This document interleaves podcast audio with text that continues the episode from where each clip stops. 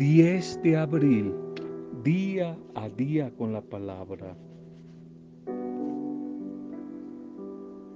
Jesús es un amigo, un gran amigo, que conoce todas tus faltas y te ama de todos modos, muy a pesar de tus faltas. Mas Dios muestra su amor para con nosotros, en que siendo aún pecadores, Cristo murió por nosotros. Romanos 5:8. Toda persona debería tener un cementerio especial en el cual sepultar las faltas de los amigos, las faltas de los familiares.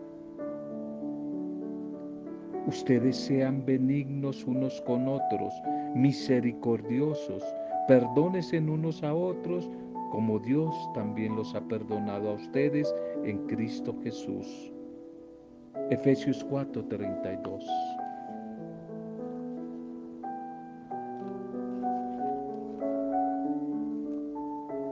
Un saludo y bendición a tu vida en este domingo, domingo día del Señor, en este domingo comienzo de la Semana Mayor, domingo de Ramos.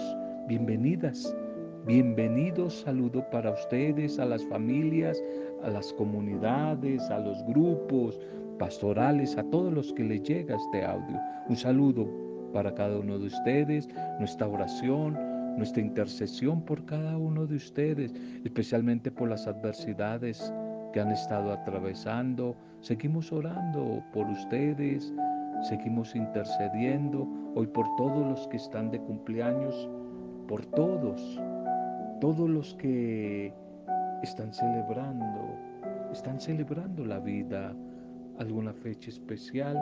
Un feliz día, bendiciones, bendiciones para ustedes. Se cuenta de un joven muy espiritual, un joven piadoso, que renunció un día a todos sus bienes, a su herencia, que era bastante, y se consagró totalmente al servicio de Dios.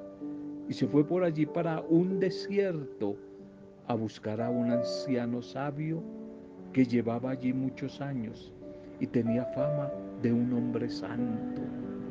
Cuando el joven encontró al sabio le dijo, he entregado todas mis posesiones a los pobres y me he consagrado completamente a Dios. Pero tengo una duda. ¿Será acaso que sí me voy a salvar?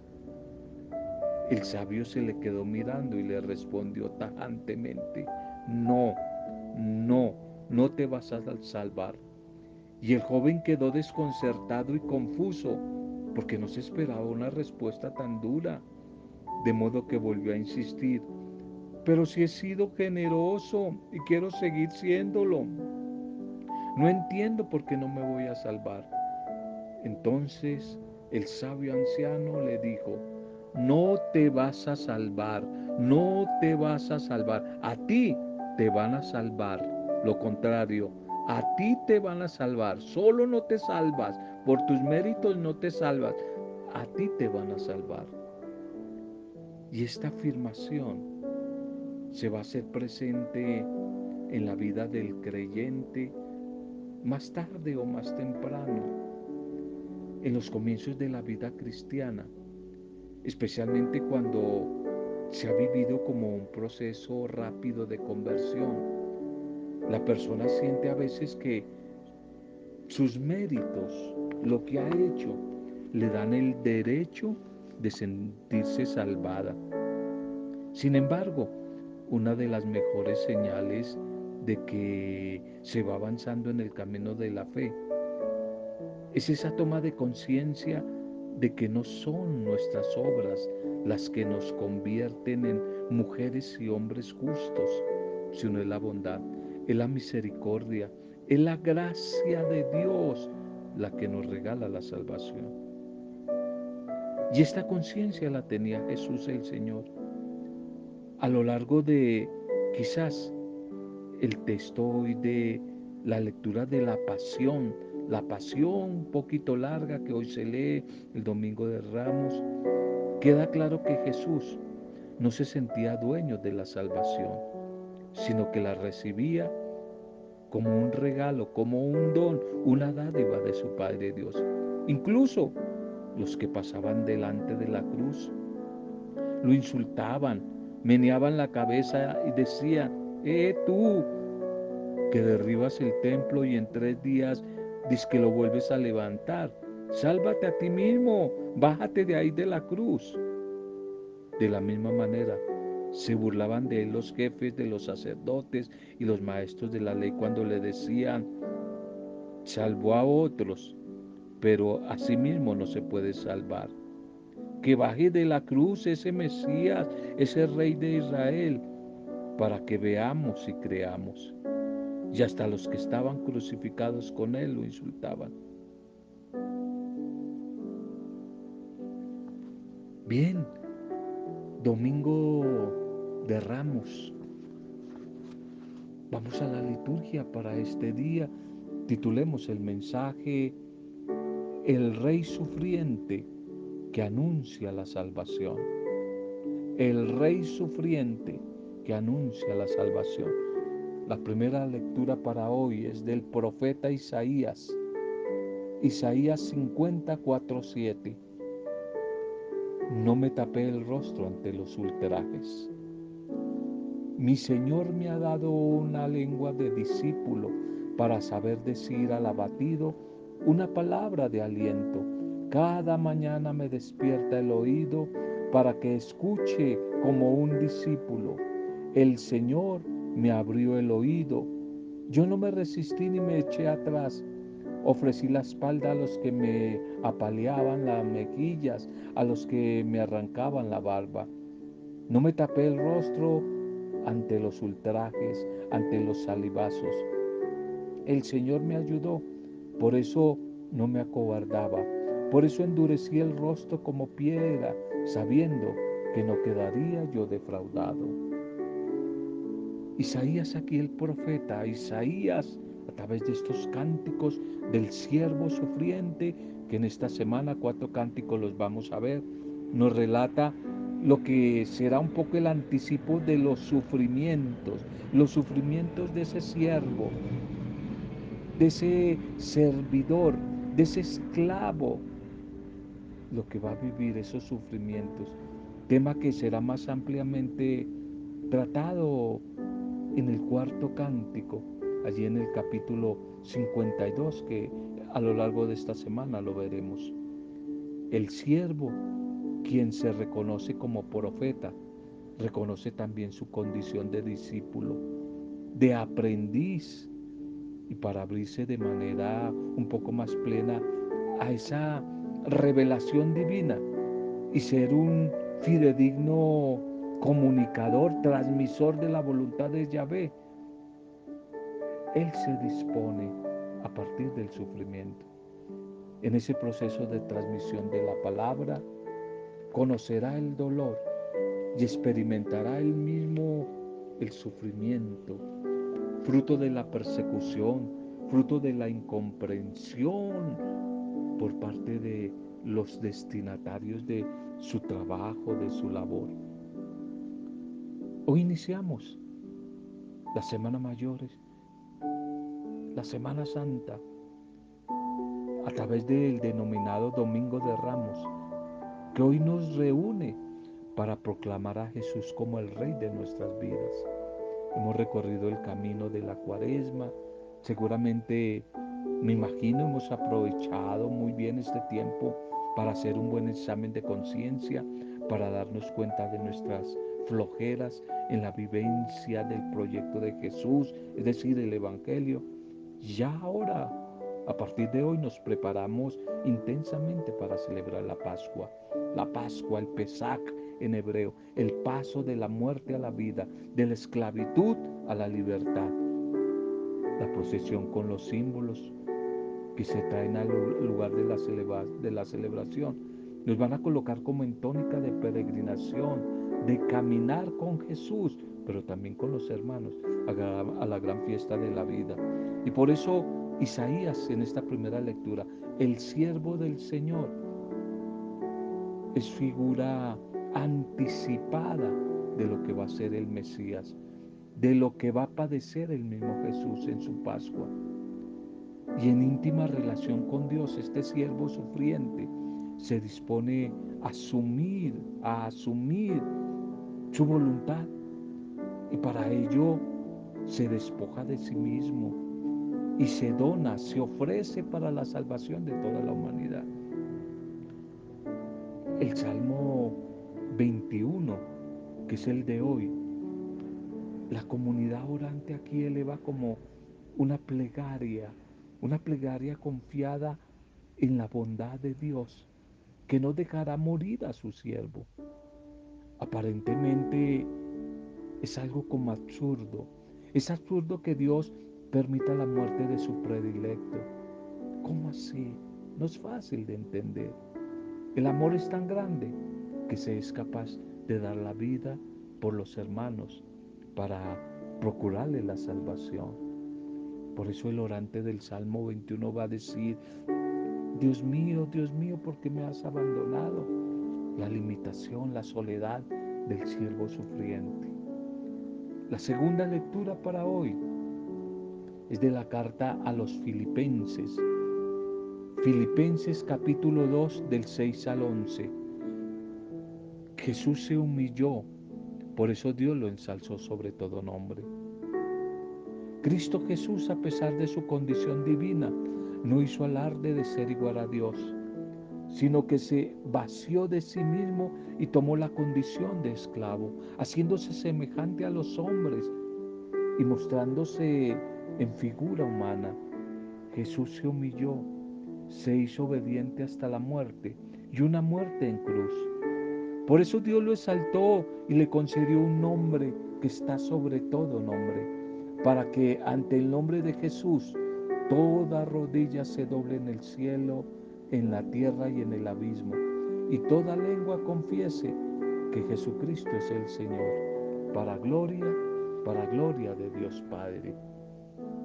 Tal vez en esta misma tónica de la primera lectura de Isaías, San Pablo, en la segunda lectura, mensaje a la comunidad de los filipenses, refleja un poco la preocupación del apóstol, la preocupación de Pablo por los dirigentes de la comunidad de Filipos, que ya empezaban como a sentir la tentación del mando, la tentación del poder, del poder para dominar. Y por eso San Pablo como va como tejiendo un bellísimo himno, un himno cristológico que sirve como eje de toda construcción de la iglesia, de la comunidad, toda construcción eclesiológica y cristológica. La idea y la expresión de Señor aquí en San Pablo, esa expresión Señor va unida en la mentalidad de Pablo al triunfo obtenido por Cristo sobre la muerte.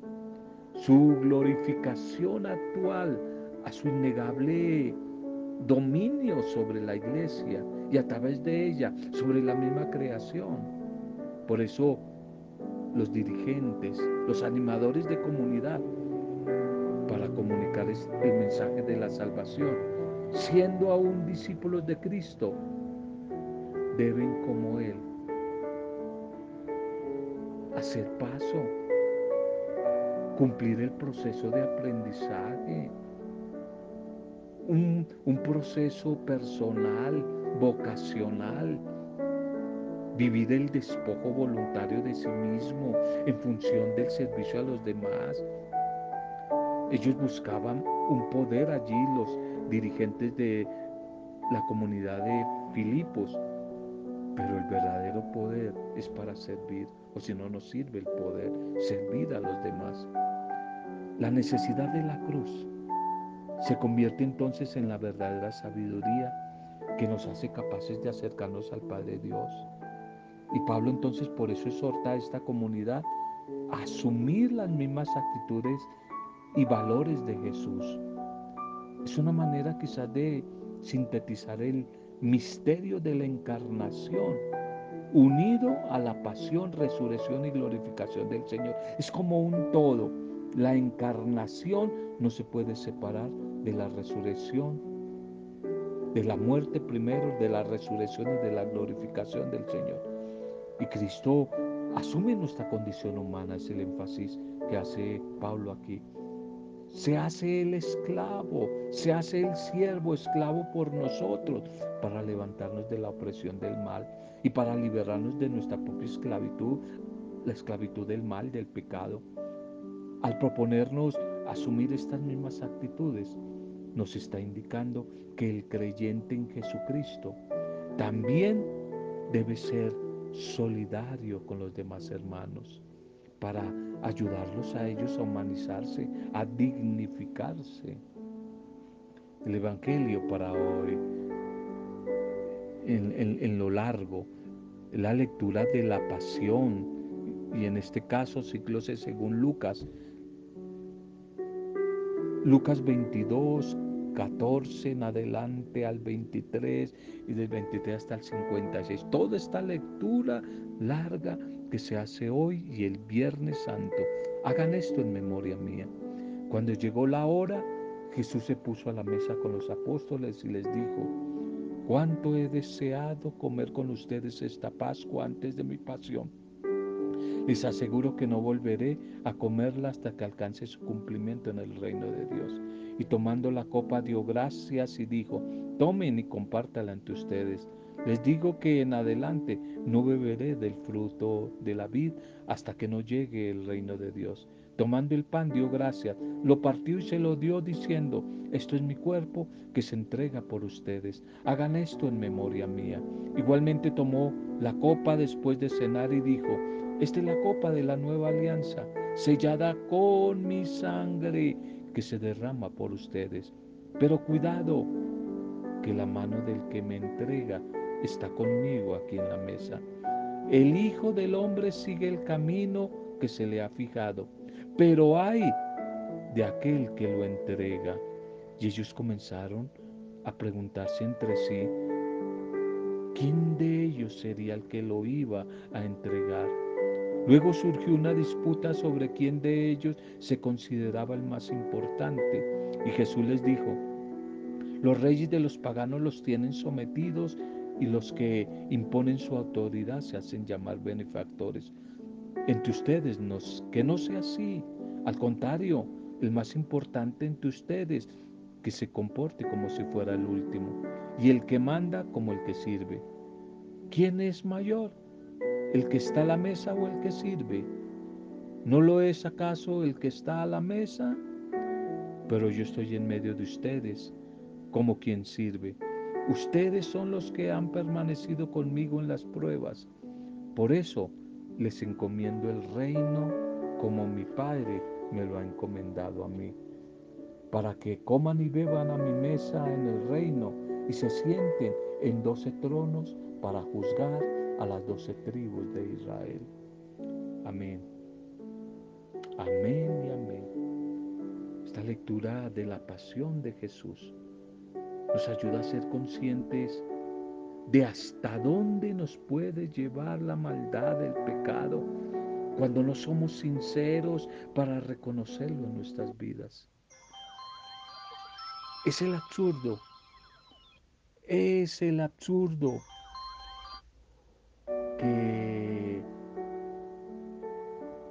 del ser humano, el absurdo de lo que hay en el corazón humano que no se entiende, ese absurdo que rechaza la vida y elige la muerte, prefiriendo la falsa seguridad de la mentira a la renovación en la verdad. Esta entrada de Jesús en el Domingo de Ramos allá a Jerusalén es un acto profético y lleno de simbolismo que tiene como dos intenciones principales.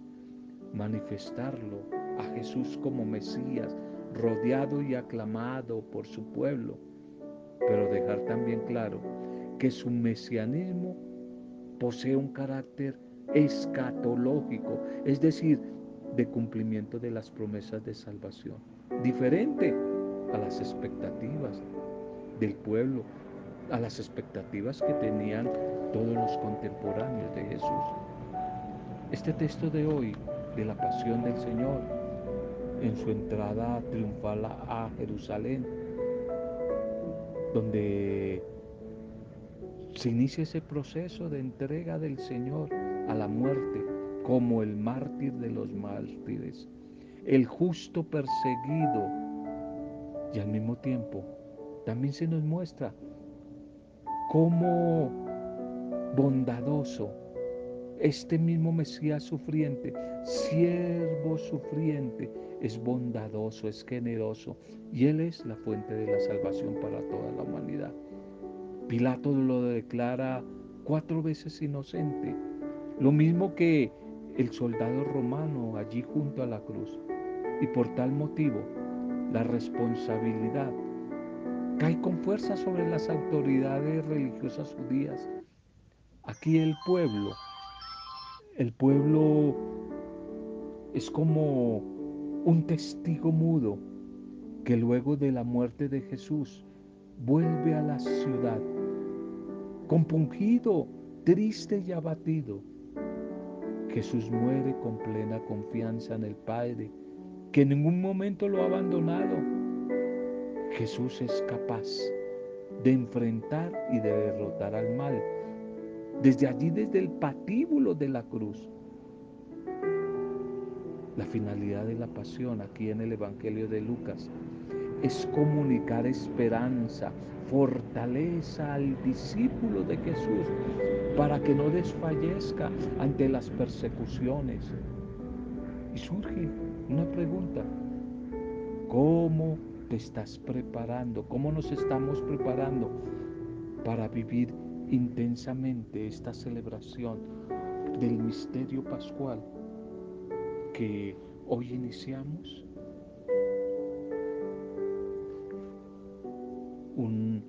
una etapa de, de dolor, la que hoy iniciamos, de persecución hasta el extremo y de violencia, de violencia contra el inocente. Recuerdo que hace algunos años decía un titular de uno de nuestros periódicos, Ministro de Defensa pide aumentar el gasto militar y bajar la inversión social. Seguimos viviendo como una especie de, euforia guerrerista de violencia nos cuesta creer en la salida negociada a los conflictos sociales, grupales, interpersonales e incluso hasta personales. Vemos esas luchas, esos embates de la violencia en todo el mundo.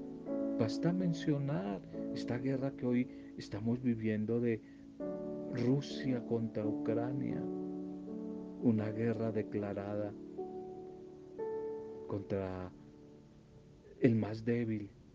Y por toda parte, ataques, ataques contra la población más débil. Por todas partes parece imponerse la ley del talión, ojo por ojo y diente por diente, como si la violencia se pudiera combatir con la violencia, como si sobre una derrota militar del enemigo se pudiera construir la única paz posible. Sin embargo, la historia nos ha demostrado más de una vez que la paz no se construye con la guerra. Todos los que pelean con la espada, también a espada morirán, decía bien el Señor Jesús allí en Getsemaní cuando él fue arrestado. No fue fácil para Jesús dar este paso, ni es fácil hoy para nosotros levantar esta bandera, la bandera de la paz, del perdón, de la reconciliación en un contexto en el que estamos todos como entusiasmados por la propuesta de la guerra total. Y hoy meditando en la pasión del Señor, como que vuelven a rechinar allí en nuestro interior una pieza que no acaba nunca de ajustarse en todo ese engranaje de la vida de Jesús. Una pregunta que todos nos hemos hecho y que no, no entendemos por qué. ¿Por qué si Jesús sabía lo que le iba a pasar? ¿Por qué no se escapó? ¿Por qué no huyó ante la inminencia? de la muerte. Y después del beso de Judas, Jesús le contestó, amigo, adelante con tus planes, sigue adelante, porque no se defendió con la fuerza, porque no atacó a Judas. Después de que uno de los que estaban con Jesús sacó su espada y le cortó una oreja al criado del sumo sacerdote, Jesús le dijo, guarda tu espada en su lugar. ¿Por qué Jesús no se defendió ante Caifás? Entonces el sumo sacerdote se levantó y preguntó a Jesús, y Jesús no contesta nada, se queda callado. ¿Qué es esto que están diciendo contra ti? Pero Jesús sigue callado. ¿Por qué Jesús no se defendió ante Pilato? Mientras los jefes de los sacerdotes y los ancianos lo escuchaban, Jesús no respondió ni pío, no dijo nada. Por eso Pilato le preguntó, quizás de una forma, ¿eres sordo? ¿No oyes todo lo que están diciendo contra ti? Pero Jesús no le contestó ni una sola palabra. El silencio de Jesús, la actitud paciente frente al ataque, a la burla, la difamación, el insulto, los golpes, la tortura, la muerte violenta, todavía nos siguen escandalizando. Con razón él decía, todos ustedes cuando llegue ese momento van a perder su fe en mí. ¿Quién no? ¿Quién no perdería la fe? Lo que hace el Señor Jesús sobrepasa nuestras posibilidades. ¿Quién está preparado para seguir esta propuesta hoy? ¿No será mejor hacerle caso a nuestros ministros de defensa? o a todos los violentos, los guerreristas de este país y del mundo y aumentar el gasto militar disminuyendo la inversión social. En lugar de invertir en educación, enriquezcamos más a los constructores de armas de los países del primer mundo, en lugar de invertir en planes de salud, de vivienda, de educación. Destruyamos la vida, destruyamos las casas, de más seres humanos con bombas, en lugar de invertir en infraestructura para posibilitar el trabajo. Destruyamos lo que tenemos con más bombas. Definitivamente este mundo, ¿quién lo entiende? Definitivamente estamos locos. Tú y yo estamos locos, Lucas, diría alguien por ahí. Cualquiera entiende hoy, quizás al final de, esta lectura de la pasión. El mensaje en aquel momento, todos los discípulos dejaron solo a Jesús y huyeron. Se fueron, sacaron el cuerpo. Ojalá pudiéramos tener la dicha de no escandalizarnos de la pasión del Señor.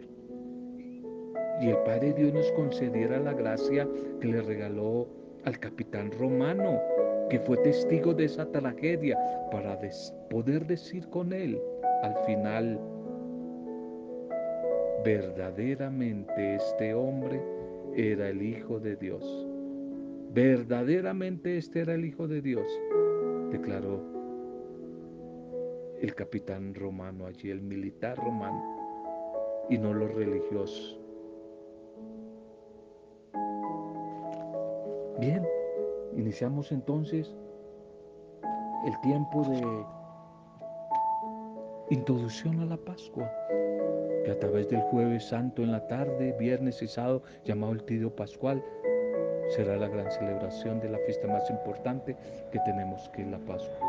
Démosle gracias al Señor y pidámosle que su Espíritu nos lleve a interiorizar, a vivir, a celebrar solo lo que vivimos y ojalá que seamos signo de bendición para muchos.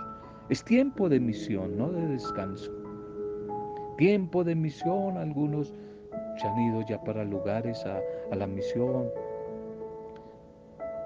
Pero nosotros tenemos una misión con los que están más cerca. Es tiempo de misión, de servicio, de ayuda, de escucha.